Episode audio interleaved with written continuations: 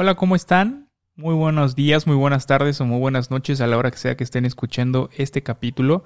Y este es el séptimo capítulo de este podcast, La conciencia de la salud, donde hablamos sobre temas de salud en general, temas que tienen un impacto en la vida diaria de todos nosotros y temas que te ayudarán a tomar una mejor decisión en cuanto a tu salud.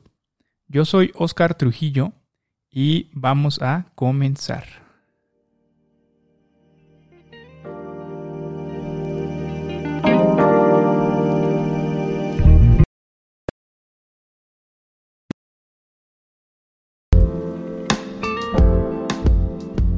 Y en esta ocasión volvimos a traer un invitado, el primer invitado que tuvo este programa.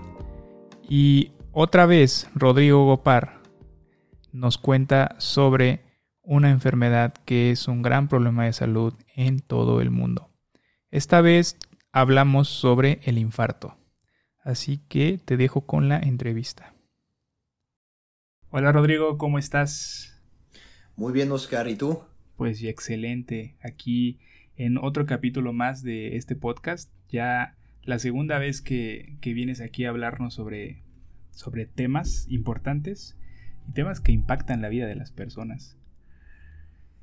Eh, y el tema del día de hoy, pues vamos a hablar sobre el infarto, Algo que todos conocemos. Sí, pues muchas gracias por la invitación. Este, espero que pues estos temas lleguen a muchísimas personas porque como lo has mencionado son temas muy muy relevantes y sobre todo que si empezamos a crear un poquito más de conciencia creo que podemos tener eh, resultados muy muy benéficos a un plazo no tan largo. Y bueno, como bien dices, pues eh, creo que es importante hablar del infarto. Primero saber qué es, ¿no? Porque luego sí, mm, en mi experiencia, pues han llegado algunos pacientes que dicen, no, es que me dio un paro, me dio un infarto y pensamos luego que son cosas similares y creo que es muy importante decir que, que, o sea, que un infarto básicamente, no voy a hablar infartos del corazón en este momento, sino infartos en general. Un infarto eh, se genera porque eh, en todo el cuerpo tenemos unos tubitos, ¿no? Unos tubitos que son las arterias que nos llevan sangre con oxígeno a cualquier órgano. Y cuando uno de esos tubitos se tapa, podemos eh, decir que lo que esté después de, esa oclusión del tubito eh, generar un infarto. Obviamente los más comunes que conocemos serían los infartos del corazón y los infartos del cerebro, pero podemos tener un infarto en el pulmón, un infarto en el, en el vaso, un infarto en el hígado, un infarto en el riñón un infarto en muchísimas partes del cuerpo, eh, pero básicamente creo que lo que debemos saber es eso, que si nuestras arterias se tapan, podemos tener un infarto. Y volviendo un poquito a lo de la, a lo de la plática anterior, eh, eh, para que se tapen, pues obviamente no es que se tapen de la nada, sino que nosotros mismos, nuestro estilo de vida o factores genéticos, exactamente van, van generando que, que, lo que las recubre que hagamos de cuenta que fuera como un tubo, ¿no? Un tubo que va acumulando sarro y sarro y sarro hasta que en algún momento se va a tapar de manera total. La única diferencia es que nuestro cuerpo lo que acaba por tapar una arteria es que ese sarrito que le llamaremos placa de ateroma, que está compuesto de colesterol y muchas células de la inflamación, eh, se rompe y al romperse nuestro propio cuerpo pues quiere repararlo y se forma un coágulo. Y eso es lo que, lo que tenemos, eh, lo, que, lo que ocasiona un infarto a final de cuentas. Sí, así es. O sea, nosotros tapamos nuestras arterias. Nosotros vamos a llegar a eso ya en, cuando hablemos un poco más sobre, sobre los factores de riesgo y las causas, ¿no? Pero así, en, resumidas cuentas, pues nosotros decidimos si queremos infartarnos en la mayoría de las veces también, ¿no? No todas las veces. Exactamente, sí. En todas las enfermedades. como que algún porcentaje. Sí. Exactamente, sí. Si queremos poner un, porcentaje en esto del infarto, yo creo que más o menos como un 90% será nuestra culpa, ¿no? O culpa de nuestro, de nuestro medio ambiente. Así es. La mayoría de las veces es nuestra culpa. Y la mayoría de las veces nosotros lo decidimos de, esa manera. Entonces, pues sí, así como lo, lo, mencionas, eso es un infarto. Y pues lo que, como dices, que ya, pues mucha gente conocemos, ¿no? Que mucha gente conoce, pues son los infartos al corazón y los infartos al cerebro. Entonces, ¿cuál es la importancia de hablar sobre el infarto? Pues porque es la primera causa de muerte en México.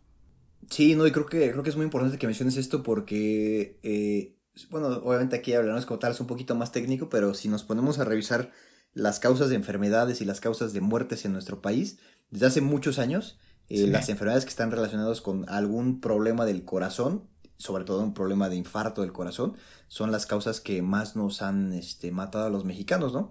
Pasamos de más o menos 1950, 1960 de estar, eh, eh, bueno, de morir por infecciones y con todo esto de las campañas de vacunación, que por eso son tan importantes y que espero que luego se hable de eso en, estos, en estos este, Vamos a espacios. Eh, pero después, de, después de, instaurar esto de la vacunación, pues lo que empezó a tomar más relevancia fueron estas enfermedades de las que ya se han hablado en, los, en las últimas dos este, charlas.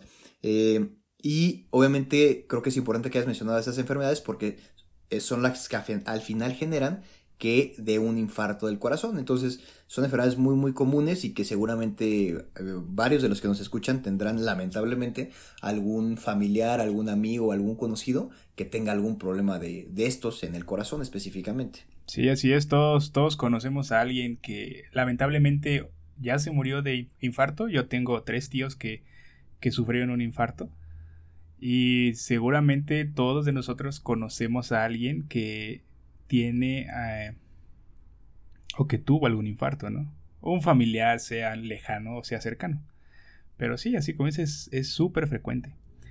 Pero entonces debemos de identificar cuáles son los factores de riesgo. Y así como hablábamos, ¿no? Eh, en la hipertensión en el, en el capítulo pasado, pues también existen estos riesgos que pueden ser los, los riesgos modificables y, y, los riesgos no modificables, ¿no? Siempre siempre podemos como clasificarlos de esa manera. Sí, creo que en este tema es muy muy importante eh, mencionar que obviamente eh, pues la hipertensión, la diabetes, eh, el azúcar, el perdón, los, los lípidos elevados en sangre nos pueden llevar a, a, tener un infarto o a formar estas placas de grasita que son las placas de ateroma. Pero algo que te quería comentar es que por ejemplo en mexicanos lo que hemos visto es que lo que influye más tal vez en nosotros o tal vez lo más prevalente o lo que más con más frecuencia ocurre es que eh, la gente fume. Ese es, el factor de riesgo que más hemos encontrado en algunos estudios en los que he tenido la oportunidad de, de participar el tabaquismo es lo más importante, es lo más frecuente. Entonces, este, pues ahí es un, como bien lo dijiste hace ratito, ¿no? Es, es algo que nosotros mismos vamos generando, ¿no? El, fumar nadie nos pone un cigarro en la boca, ¿no? Somos nosotros mismos, este, o, o, es el ambiente estresante el que, el que va generando esto. Yo, por ejemplo, antes de, antes de entrar a esto de, de trabajar un poquito más con pacientes cardiológicos, yo tenía la idea de que era, pues era mucho más la obesidad, que era mucho más otras cosas, eh, no, es, no estoy diciendo que ser obeso te proteja, ¿eh? eso es otra cosa. pero, no, no, no. este, pero de lo que hemos visto, la verdad no es un factor tan, tan, tan común como el tabaquismo o como la diabetes o la hipertensión. Obviamente, dentro de, sabemos que la diabetes y la hipertensión, pues se propician mucho más con la, aparición del sobrepeso y la obesidad, ¿no? Pero algo que me ha llamado mucho la atención es eso de, del tabaquismo en, población mexicana, ¿no? Porque si se ponen a, leer o a investigar de otros países, obviamente les dirán que son otros factores, pero en nosotros y específicamente en los de la zona centro de la ciudad, pero que también se comparte con otras partes del país, pues es esto, ¿no? del tabaquismo. Sí, claro, y es, es importante lo que mencionas, que no se confunda, o sea, que no se le quite peso, por ejemplo, a la obesidad y a, la, y a no realizar actividad física, a la diabetes, porque sí contribuyen, pero así como lo mencionas ahora, el tabaquismo eh, en, nuestra población pues tiene un, mayor peso. Y es que no solamente para estas enfermedades, ¿no? También para muchísimas, que ya iremos hablando. No, es, el, no es el tema. Pero, pero sí, el, el cigarro pues no, no trae nada bueno, pero ya, ya, ya cada quien decide si fumar o no. Pero nuestra recomendación. Es caro, ¿no? esa parte, aparte es bien caro. Ya cuesta como 60 pesos la cajetilla. Imagínate, hay gente que se fuma una diaria. No, está cabrón. Y que de hecho, o sea, pues. Creo que también se ha sido otro de los esfuerzos gubernamentales en, pues, en, incentivar menos su, su consumo, ¿no? Sí. Obviamente, pues hay gente que ya tiene tan hecho el hábito que, aunque sea 100, 200 pesos o lo que ustedes les pongan, pues va a seguir fumando. pago. Pero tal vez es un, o sea, Exactamente, pero tal vez ya cuando esté en juego el comer o fumar, pues ya uno diga, no, pues está mejor como, ¿no? Sí. Pero pues justamente fue por, fue por eso que se, que, se, que se crearon esos impuestos, ¿no? Sí, y pues entonces, si fumar es un gran factor de riesgo, si lo quitamos, pues disminuye nuestro riesgo, ¿no? Exactamente, sí, disminuye muchísimo. Existe como, tienes el dato. Creo que algo... bueno, sí, sigue, sigue, adelante, adelante. Sí, no, que, creo que algo que hay que hacer mucho énfasis en esta, en esta plática es que eh, obviamente, tal vez la clave del infarto es el, identificar los síntomas, ¿no? Porque creo que los factores de riesgo siempre se han hecho, se ha hecho mucha propaganda en la tele, en la radio, en internet, ah, pueden encontrar. Pero creo que tal vez, en, tal, vez, tal vez en cuanto a los síntomas es donde más deberíamos poner el énfasis, ¿no? Porque luego es ahí donde se confunde un poquito o, que me espero un día o dos días y, ya en esos dos días pues ya pasó lo que, lo que más se podía, bueno, pasó el mejor tiempo en el que pudimos haber hecho algo para salvar una gran parte del corazón. Sí, así es. Y los síntomas que, que podemos decir que son los más frecuentes, pues, ¿cómo, ¿cuáles serían? A ver, dinos cuáles. ¿Cómo, ¿cómo pues podemos O sea, fíjate que... Sí, sí. Pues un, un, infarto, obviamente, como lo dijimos hace ratito, eh, siempre como en medicina partimos de estas probabilidades, ¿no? Es decir, si yo soy hipertenso, si yo soy diabético, si tengo sobrepeso, si no me muevo, si estoy muy estresado, eh, obviamente tengo mucho mayor riesgo que alguien que no tiene esto que mencioné. Entonces, partiendo de eso, si yo soy una persona que tiene la presión alta y que fumo y me empieza a doler el pecho, mm, pues ni siquiera hay que dudar, ¿no? Obviamente, eh, qué tipo de dolor de pecho es el que tenemos que identificar es un dolor, es como un apretón. Algunas personas nos dicen que, que se siente como si alguien se les estuviera eh, recargando o sentando encima o, como con un peso muy muy importante sobre su pecho. Y obviamente este dolor eh, dura algunos minutos, es una intensidad muy muy fuerte. Algunos lo mencionan como si fuera el, dolor más fuerte de su vida. Eh, y sobre todo una pieza clave es hacia dónde se va el dolor, ¿no? el dolor se puede quedar en el pecho, pero la mayor parte de las veces se corre hacia la, hacia la mandíbula, hacia la quijada eh, o hacia el brazo izquierdo. Eh, hay gente que también luego llega y nos dice, no, es que me duelen mucho las muelas, ¿no? Y ese dolor de muelas, pues no es que sean las muelas, sino que es, el, es este apretón que viene tan fuerte de, exactamente, que viene del pecho y que pues duele como si fuera una muela, ¿no? Eh, obviamente en estos casos, pues aquí es donde nos confundimos o, la gente se confunde un poquito, porque pues uno piensa que es una cosa y va con un médico y el médico le dice, no, este, es reflujo, ¿no? O no, este, eh, es, es, este, es el músculo que se torció, ¿no? Y ahí es donde pasa un poquito de tiempo, ¿no?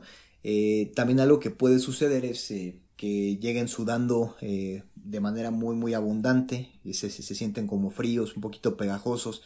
Puede haber náusea, puede haber vómito, pero casi pero el síntoma cardinal es que eso ocurriría, pero con en la presencia de un dolor de pecho muy muy muy fuerte y como si fuera un apretón.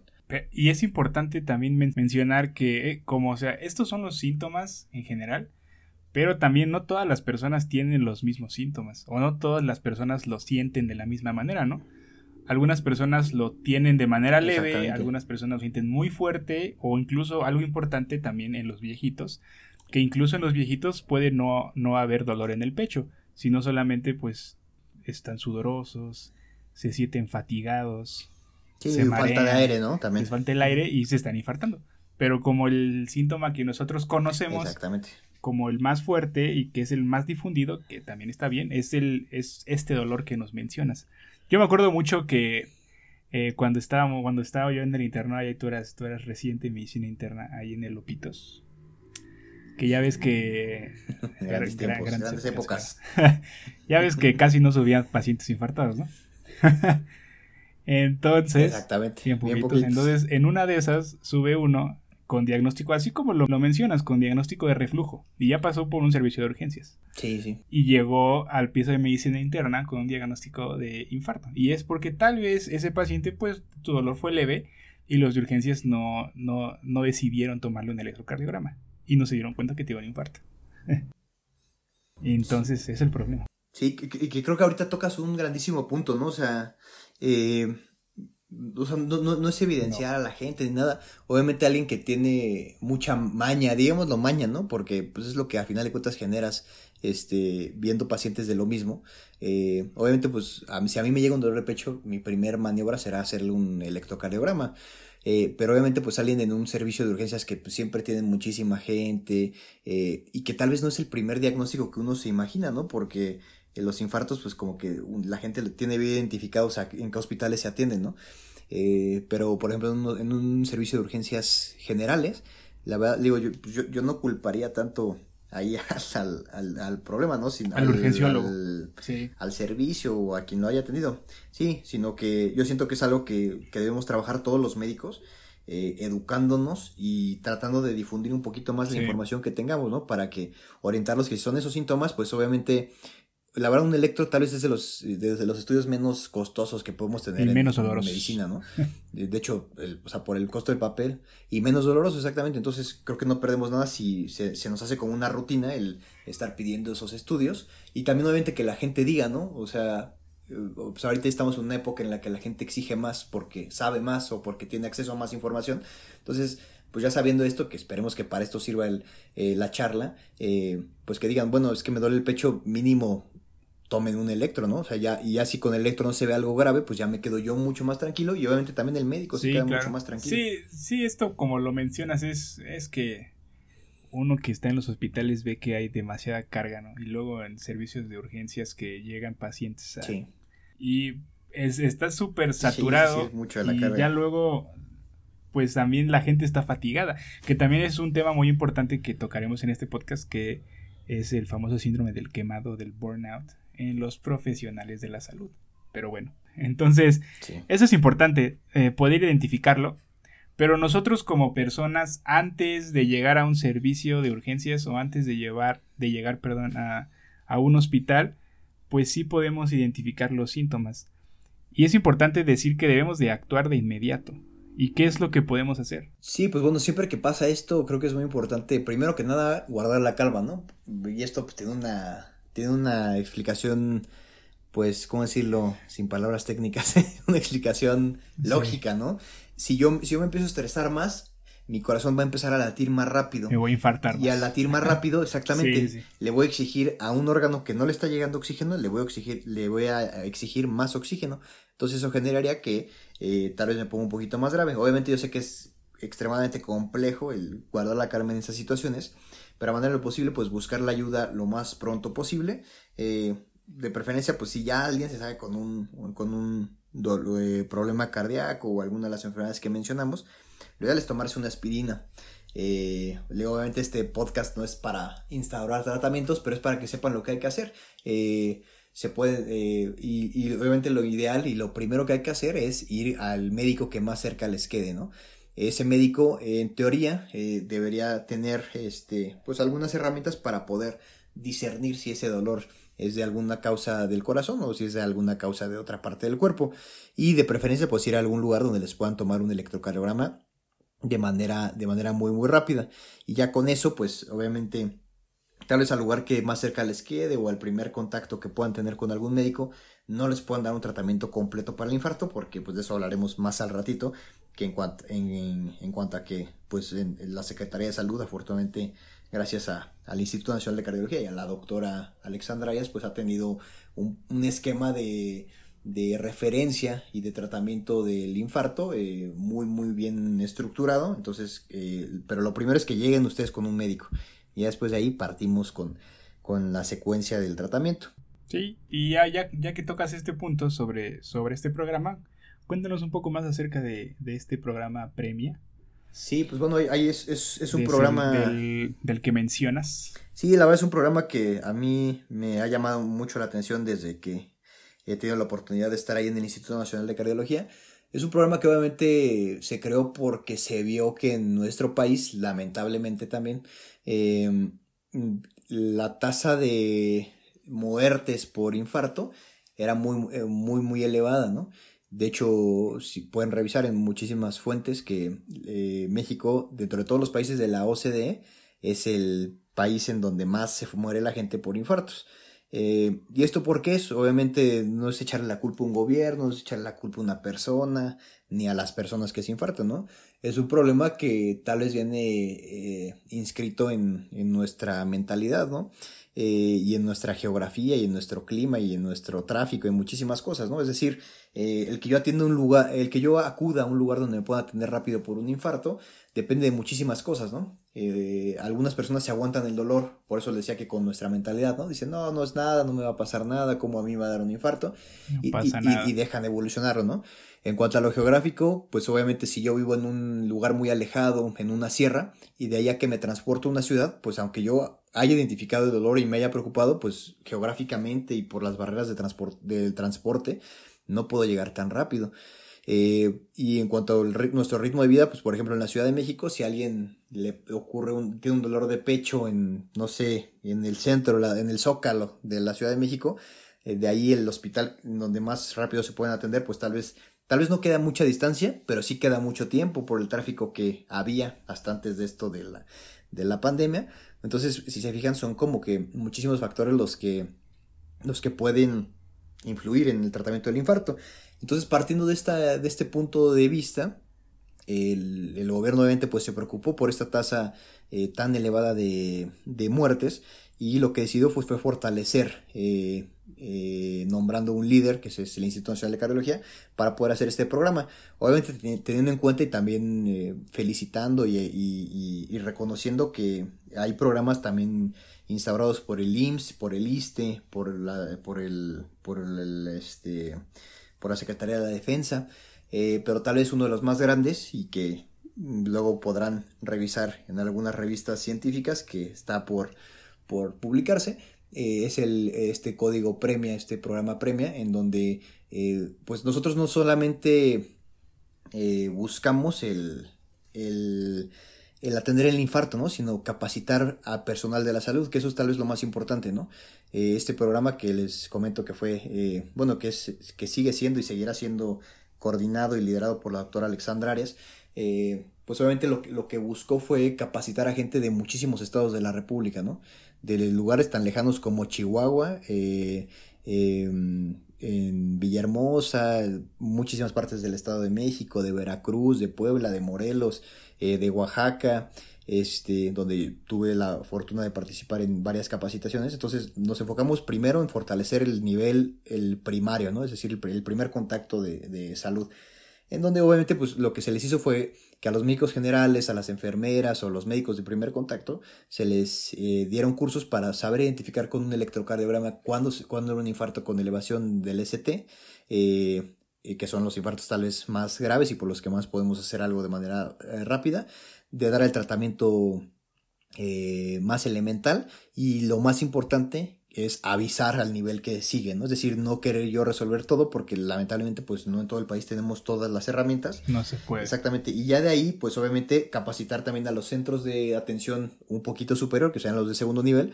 para tener un medicamento que pueda hacer el coágulo y ya con más calma ahora sí poderlos transportar al Instituto Nacional de Cardiología, en donde pues tenemos el tratamiento definitivo del infarto, ¿no? Que es por medio de un tubito que se mete a través de la muñeca, se llega hasta el corazón y se puede destapar una arteria. Entonces, si se fijan, pues todo esto es un, trabajo que debe tener una logística muy, muy precisa y que debe estar muy bien coordinado. Y eso es más o menos lo que se ha logrado hacer en, en esta cuestión en el Instituto Nacional de Cardiología. Y obviamente, pues los resultados se han ido viendo poco a poco, ¿no? Porque tampoco podemos esperar que un programa de un día para otro cambie la realidad de un país que había estado eh, estancado en el tratamiento durante muchísimos años, ¿no? Pero afortunadamente pues esos resultados ya se están viendo y, y pues los pueden ver publicados en muchísimas partes, en la página de, de Premia, en algunas revistas científicas, en entrevistas que ha dado la doctora Arias, eh, y pues próximamente, que les lanzo por aquí la invitación, habrá un curso, un congreso que se organiza año con año acerca del tratamiento del infarto en México, ¿no?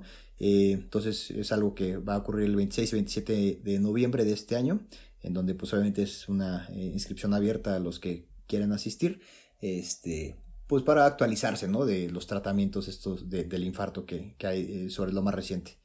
Es, una, es un programa de verdad muy, muy bueno, sí lo, lo, lo estaba leyendo, y es que es esto, de todo, toda la red toda la red de atención. No solamente es de que ah, me tengan que atender en el IMSS, en el ISTE y en los, en los centros médicos, que por ejemplo en el IMSS es en siglo XXI y en la raza.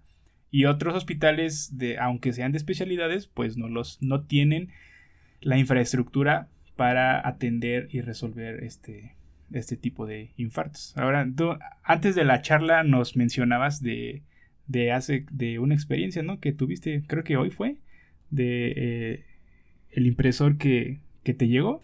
Sí, pues. Y que en 120 minutos ya estaba como si nada. Sí, o sea, la verdad, la este, tal vez no, no hablar de un caso en particular, ¿no? Pero creo que lo importante es saber, es saber que, que, o sea, que hay gente que reconoce temprano sus síntomas, que afortunadamente puede llegar de manera muy, muy temprana a atención médica y que sí, sí, bueno, y que ya con esta infraestructura sobre la que hablamos hace ratito, este, que hay un contacto muy, muy cercano con el hospital Gea González, eh, obviamente hay una comunicación directa. Entonces, si ellos nos dicen de algún caso, eh, se, traslada inmediatamente. Obviamente es un lugar que también está bien cerca de, del instituto. Y pues lo que te platicaba hace ratito, ¿no? O sea, a esta persona se le dio un tratamiento como si igual o, bueno, de las mismas características o incluso mejor que lo que se hubiera ofrecido en cualquier país que me pongas del primer mundo, ¿no? Por los tiempos que se lograron de tomarle su electrocardiograma, por, por, el tiempo del traslado, eh, por el tiempo en el que se logró hacer el cateterismo y sobre todo pues por lo bien que quedó. Entonces creo que es algo importante, ¿no? Que sepan que en México no, pues en estas cuestiones no es que, no es que tengamos tratamientos inferiores o que me estén dando este algo pirata, sino que la verdad por lo que yo he visto eh, y de lo que pues obviamente hemos tenido la oportunidad de, de, colaborar como equipo ahí en las publicaciones, pues se les da un tratamiento en donde la verdad hemos reducido muchísimo la mortalidad y que obviamente lo que queremos a largo plazo pues es que lo que nosotros le ofrecemos a la gente que llega al instituto sea lo mismo que, que se le ofreciera en cualquier hospital del país, ¿no? Es decir, que esa mortalidad, eh, que esa disminución de la, de la mortalidad y esos resultados tan buenos en los cateterismos se les pudieran ofrecer en todos los hospitales a todos los mexicanos, ¿no? Eh, obviamente reconociendo que pues hay muchas barreras, ¿no? Hay barreras educativas, hay barreras económicas, hay barreras políticas, hay barreras de muchísimo tipo en nuestro país, pero creo que una meta bonita o un, un, un sueño que eh, igual y podamos alcanzar en un tiempo no tan lejano, sería eso, ¿no? O sea, ofrecerte el mismo tratamiento para, para el infarto eh, que te hubieran dado en, Suecia, en Francia, en, cualquier, parte, del mundo, ¿no? Así es. Y pues bueno, ya para cerrar, para cerrar este, este capítulo, pues las recomendaciones que cómo prevenirlo. Pues ya, o sea, ya, ya hablamos de los factores de riesgo sobre que hicimos mucho hincapié en esos y pues cambiando eso es la manera de prevenirlos, pero eh, pues bueno, puntualmente es dejar de fumar, cesar el tabaquismo. Sí, sí. Cambios en el estilo de vida, realizar actividad física y lo de todo siempre, ¿no? Lo de todo, una alimentación balanceada. Sí, exacto. No, o sea, no te vamos a decir específicamente qué comer, pero sí una alimentación balanceada que incluya verduras, que incluya cereales integrales, eh, bajo en grasas, bajo en azúcares y todo eso. Exactamente. Sí, bueno, yo creo para, para cerrar un poquito esto, creo que o sea, es bueno dejar estos mensajes. Este, y sobre todo, pues, que la gente sepa, ¿no? Que si me, si le, ¿cuál es el mensaje central? Es este, ¿no? Si me duele el pecho, tengo que ir con un médico. Ya, este, eh, obviamente porque es el síntoma más común, ¿no? Eh, tal vez a diferentes edades cambia la sintomatología, pero si me duele el pecho, no pierdes nada yendo al médico y ganas mucho, ¿no? O sea, ganas un diagnóstico ya más orientado, este, ganas un tratamiento oportuno si es que te está pasando algo mal, algo malo, perdón. Entonces, este, creo que es el mensaje central y sobre todo también que tengan la confianza de que la mayoría de los hospitales en México eh, tienen una buena, una buena logística eh, bajo la cual pueden manejar un infarto. No estoy diciendo que en todos haya esto que les digo del cateterismo o lo del trombolítico, ¿no? Pero sí hay un sistema de referencia que en el cual se está trabajando y en el cual ustedes pueden tener un tratamiento de, de primer mundo, ¿no? Espero que nunca les suceda. Y eso es lo que siempre les digo a mis papás, ¿no? Porque me dicen, no, es que tú, ¿y tú qué haces, no? Pues yo soy cardiólogo, ¿no? Pero espero nunca verlos, porque si van conmigo, pues es que les pasó algo malo, ¿no? Este... es que está pasando algo malo. Exactamente, pero pues que sepa que ahí, ahí hay muchísimas personas todo el tiempo eh, que pueden cuidarlos y, darles la mejor atención para que, para que estén lo mejor posible. Pues bueno, Rodrigo, qué bueno, ese fue el mensaje y es muy importante. Espero que se queden con eso. Y muchas gracias por tomarte este tiempo de platicarnos sobre el infarto. Algo súper, súper importante y que debemos de conocer porque es algo que está con nosotros. Es algo del día a día. Sí, sí, claro. Y nos vemos en algún próximo episodio. Espero Para que nos cuentes de alguna otra Espero que sí. Sale. Hasta luego. Excelente. Pues muchas gracias. Hasta luego. Hasta luego.